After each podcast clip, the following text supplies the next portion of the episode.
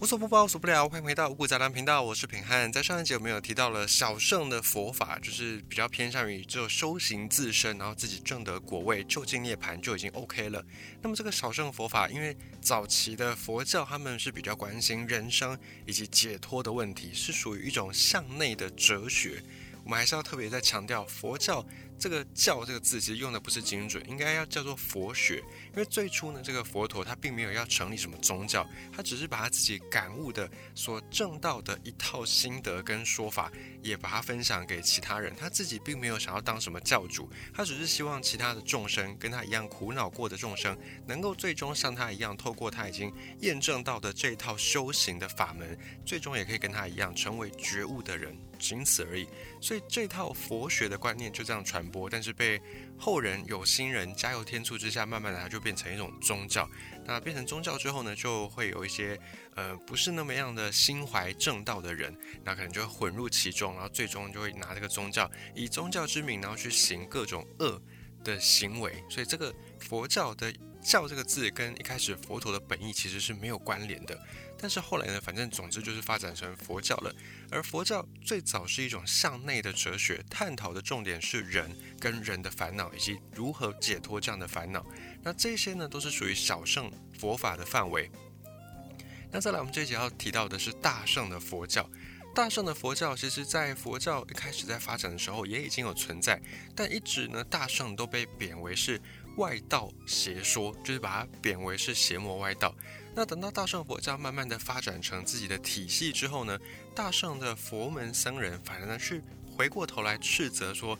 部派佛教就是我们先前讲到的上座部，他们就反而去谴责说啊，上座部佛教你们底下这些门徒，你们都是小圣小道，你们所追求的都是只有你们自己个人的超脱，你们没有像佛陀那样有度化众生的心。所以这时候呢，大圣的佛教的这群人，他们就把小圣佛教就是。我们之前讲到的部派佛教，上座部的部派佛教，把它贬为是小圣，所以大圣小圣之名由此而分。那后来一开始这个大小圣是有这种贬义的说法，不过后来我们在区分这个不同的流派，我们就还是习惯用大小圣的。这个时候的大小圣就没有再有所谓的高低优劣之分，只是作为一个区别的讲法而已。那再来大圣佛教，简单来讲，它有几个起源，有一些。学者他们去考据说，大乘佛教可能有三个起源点。那之所以会有这三种的不同说法，是因为我们也曾经讲过，古印度对于时间的观念并不是那么样的精准，以及他们普遍没有很重视记录历史这个事情。所以很多在古印度时期发源的东西，例如佛说、佛学、佛教，或者是。古印度自己本身的神话故事，也经常是那种时间线跳来跳去，然后经常会有那种时空错乱的感觉。这个就是古印度的一大特色。再来讲一下大乘佛教怎么样兴起，就在于古印度阿育王孔雀王朝整个灭亡之后。古印度的各个部落又再次的从原本的大统一变成各个分裂的部族，以及大家互相的征战，加上外族不断入侵，底层的人民生活都是非常困苦。因为不管谁当家做主，被剥削的一定都是底层的人民百姓。那这个时候，大乘佛教本来就是宣扬同体大悲，也就是不是只有我自己好，我修道正悟，还要再回返轮回，我还要再去救苦救难，还要再去帮助众生，也能够度化。所以大乘佛教就有这种普度众生的概念，而这种众生得以被普度的思想，也非常符合当时受苦受难的这些中下阶层底层的人民的需要。于是大乘佛教就在孔雀王朝灭亡之后，慢慢的兴起。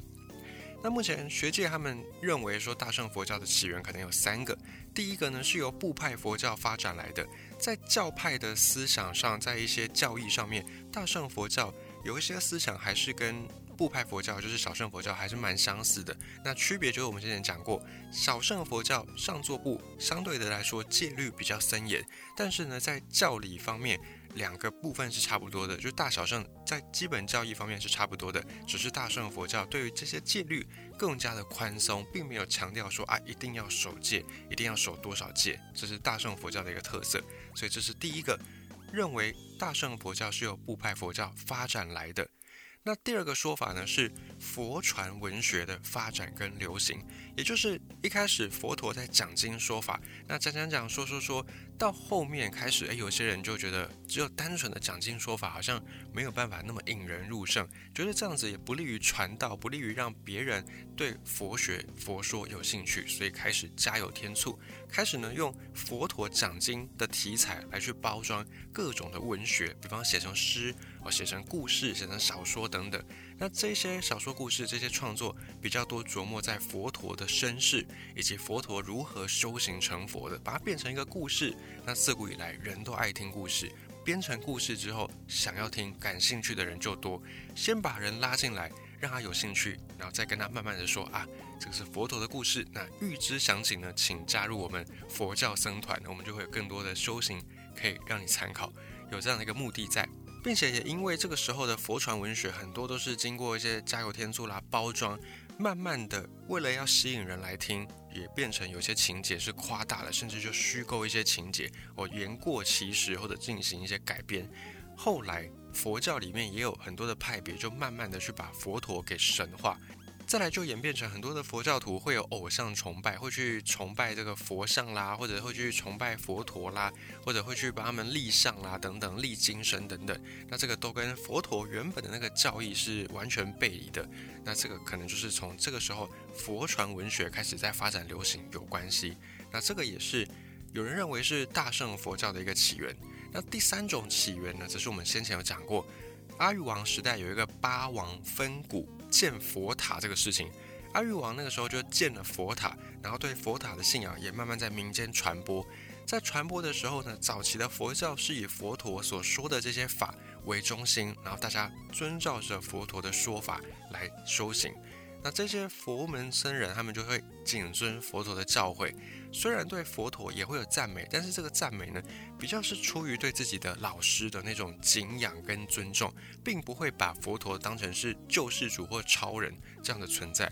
那慢慢的，因为佛塔的风气开始盛行了，那佛塔也变成很多在家修行的信众的一个算是信仰的中心，或者是一个礼拜的场所。那慢慢它就开始有了一些变化。本质上，这个佛塔就已经出现了有点像聚会的功能，或者有点出现像我们现在所熟悉的庙宇、寺庙的功能。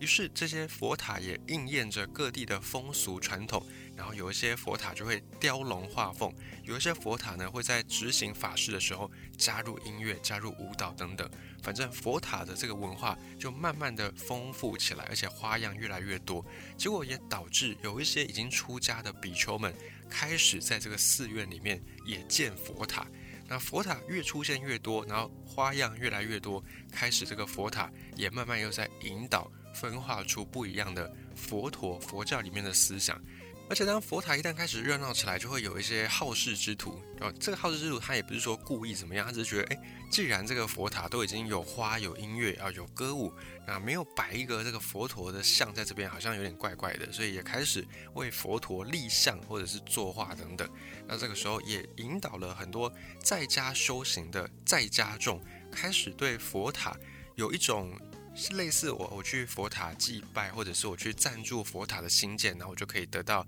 好的这个回报，我就可以种下善果，然后得到善报。类似这样的观念，就是让很多的在家修行的信众有一点开方便之门的那个意思在，所以慢慢的也从佛塔的信仰、佛塔的文化流行出了大乘佛法、大乘佛教，也有一说是这样子。那总之呢，就大概是这三大类的说法。反正大乘佛法后来就慢慢慢慢的成型。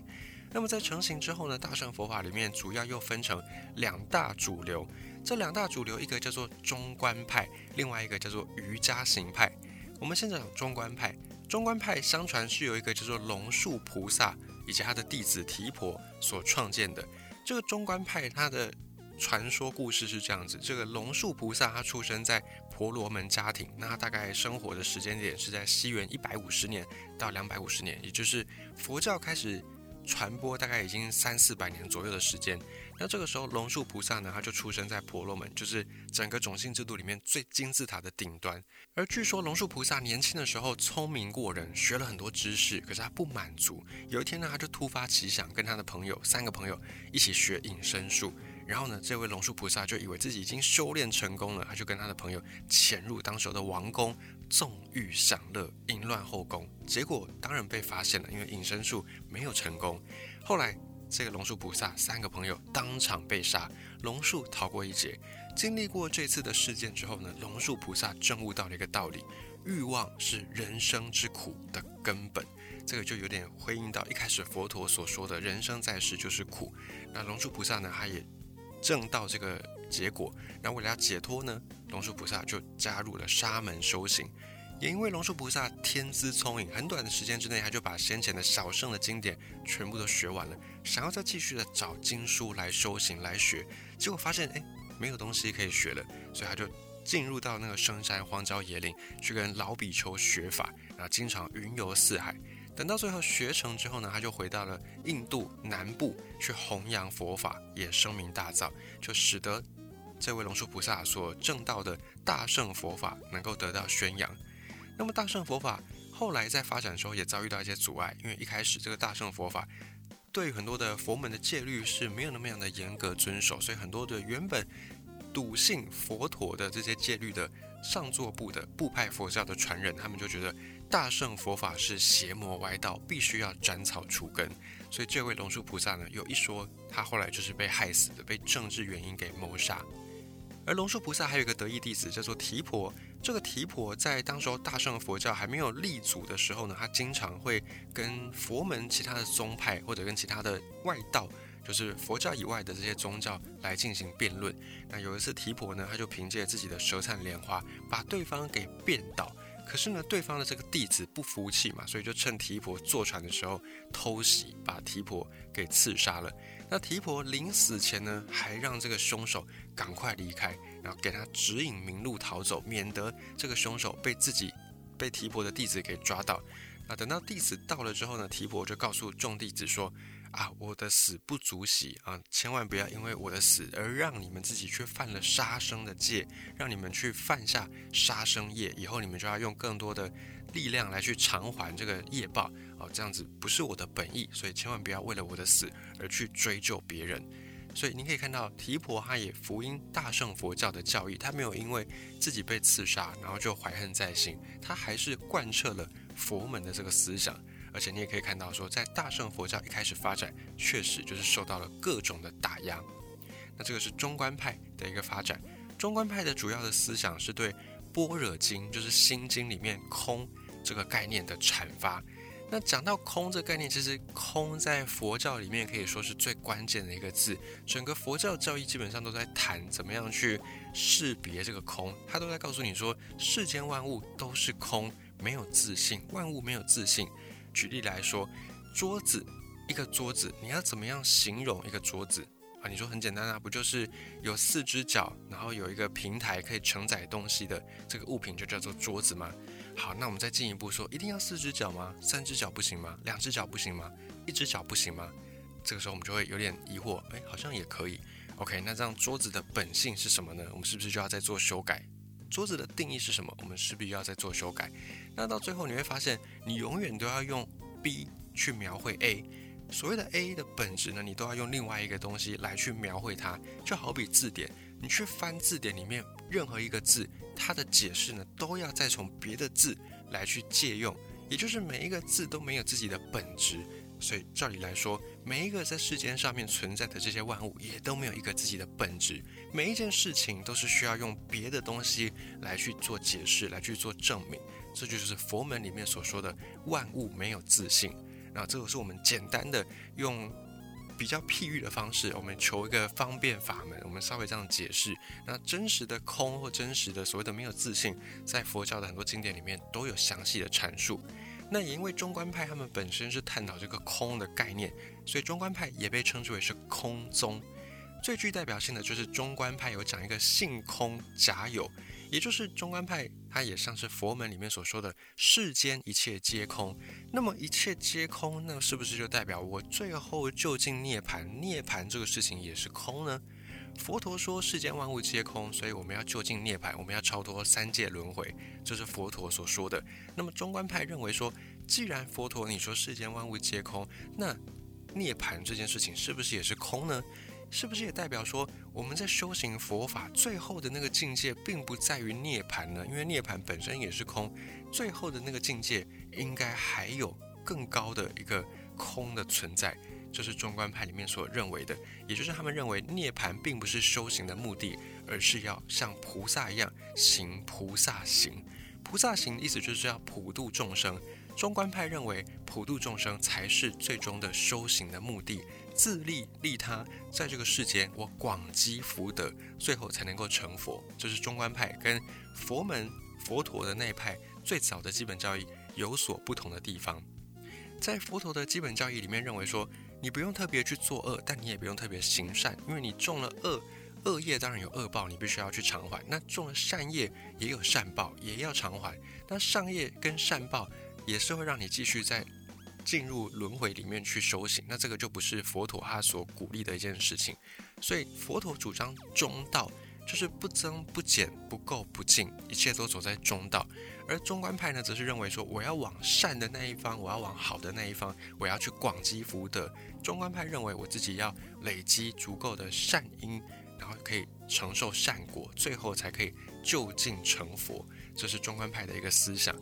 而在中观派形态兴起大概一百年之后呢，在大乘佛教里面还有另外一支叫做瑜伽形态派的大乘佛教也慢慢兴起。那大概在公元四世纪，就西元大概四世纪左右，瑜伽行派则有三个创始人，一个叫做弥勒，一个叫做无着，一个叫做世亲。无着是没有的那个无，然后着是执着的着，而世亲是世界的世，亲爱亲人的亲。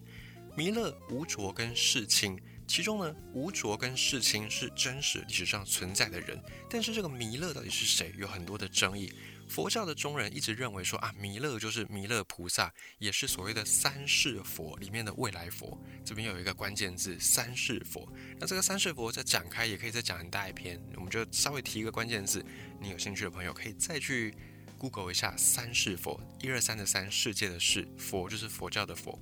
啊，有人就认为说这个弥勒是三世佛里面的未来佛，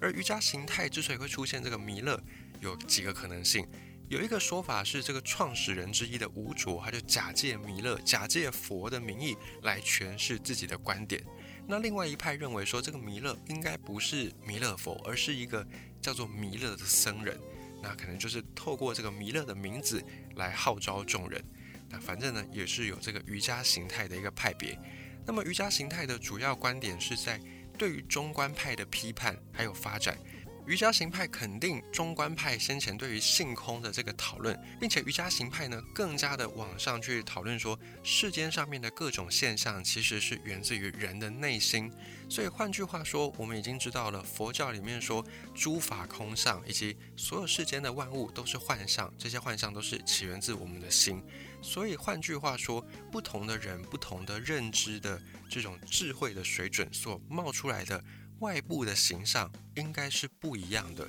那这些外部的形象如果不一样，我们就没有办法在一个同样的立足点上面来做讨论。所以瑜伽行派呢比较关注在意识，他们也被叫做唯识派，就是唯独意识的唯识派。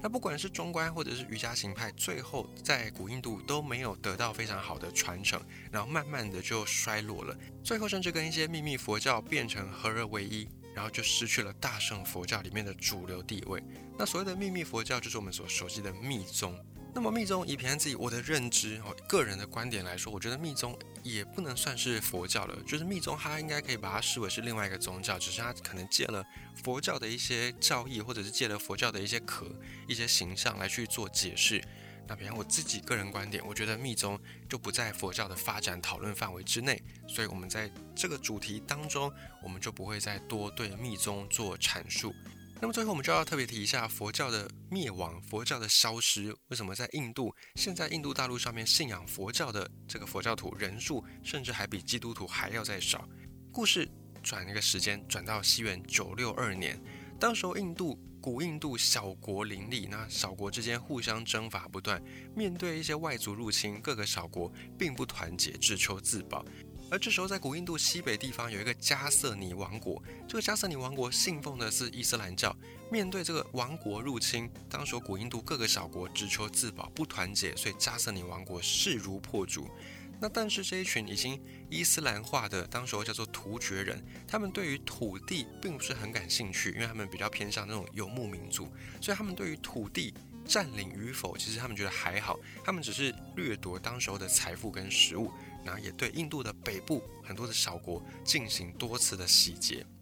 而这个时候，佛教发展到现在已经过了几百年，佛教的寺院开始林立，那寺院里面很多的佛像。那这些佛像有一部分呢是信徒用金银财宝去铸造而成的，突厥人就觉得，哎，这些佛像很值钱，为了要去劫掠这些财宝，所以这些突厥人经常破坏佛像，把寺院夷为平地。走的时候呢，还不忘再放把火，避免以后的人再来这里劫掠。那这个时候，佛教就在印度的本土遭到巨大打击。而且不但如此，随着这些突厥人，随着这些外族侵略而来的，还有外来的宗教。也就是伊斯兰教也进到了古印度大陆上面，影响了很多印度教徒，影响很多佛教徒。再加上伊斯兰教本身是一个对其他宗教比较没有像佛教这么样包容的一支宗教，那很多的异教徒就被改信伊斯兰教。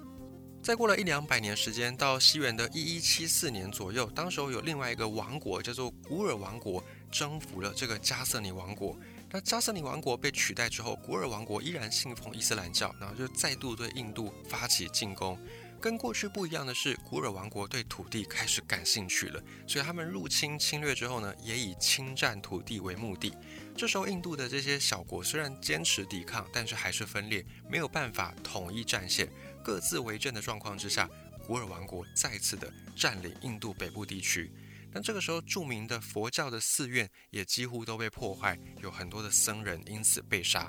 就在这些陆续的寺院被破坏、僧人被杀的状态之下呢，慢慢的佛教在古印度就已经没有办法再大力传播，就最后消亡。而这个古尔王国虽然很快也崩溃了，但是随之而来的是更强大的德里苏丹国。德里苏丹国也是信奉伊斯兰教。那就在这个此后大概几百年的时间底下。印度的北部经常呢都是要跟穆斯林统治的这些王国为伍，所以佛教也在这种伊斯兰教的算是比较主流的压力之下，就很难再有复兴的条件。所以这是后来古印度之所以没有再继续的传播佛教，或者佛教没有办法继续的在古印度大力传播传扬的一个关键点，就是在于外族的入侵。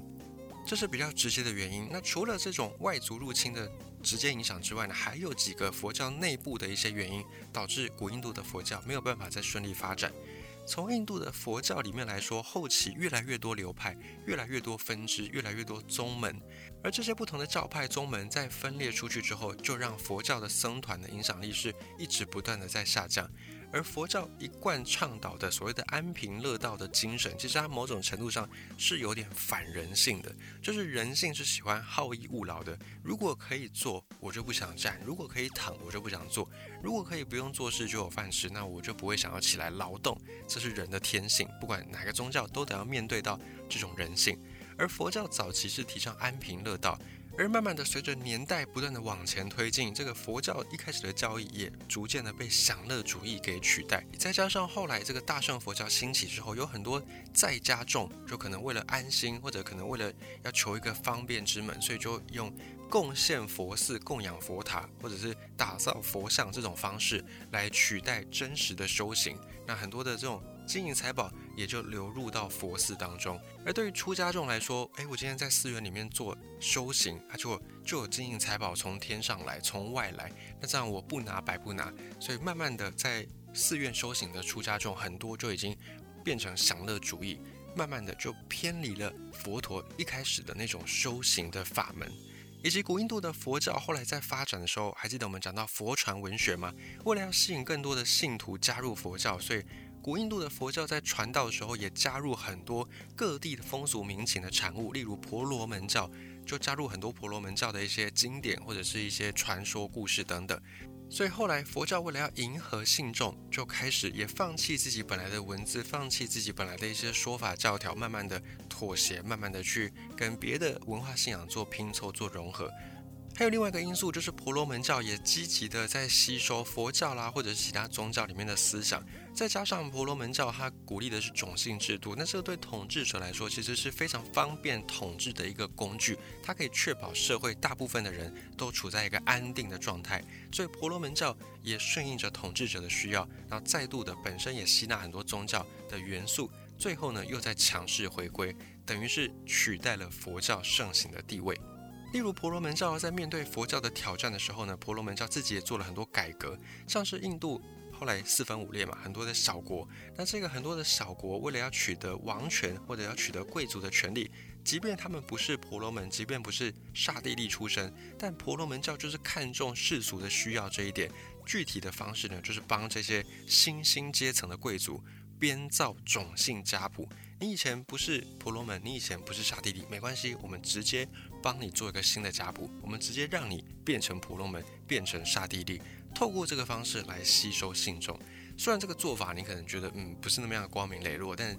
它就是有效，它就是吸纳了当时很多国家的王公贵族的信奉。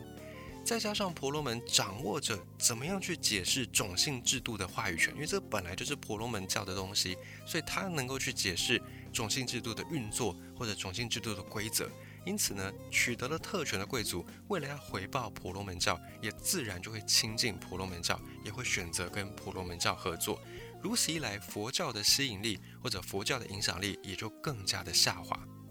不过之前因为有北传佛教、南传佛教的关系，所以佛教至今没有消亡，还在世界上面很多地方继续的流传着。尤其呢，佛学被传到了。中原的时候，那时候正是大概汉朝左右。那这个汉朝那时候已经有发展出道家的思想，而佛说佛学某种程度上跟道家在讲的东西有一些类似，以及跟儒家里面所讲的中庸这个概念，佛门里面也有对应的说法。所以很快的，这个佛学到了汉朝里面就被大量的读书人慢慢的接受。那接受完之后呢，也开始被推广，而且也符合很多民间百姓的需要。所以慢慢的，这个佛教也在中国落地生根。但是大到中国之后，当也发生一些质变。目前在中国或者在世界上面各个地方的佛教，都跟原本佛陀所讲的那一套，已经是截然不同的一个概念了。在包含后面的所谓的禅宗啦、净土宗啦，或者什么各式各样的宗派，也都是如此。以上呢，我们就是稍微用几集的篇幅，大概的简述一下佛教的整个发展的历史，如何从佛学到佛教，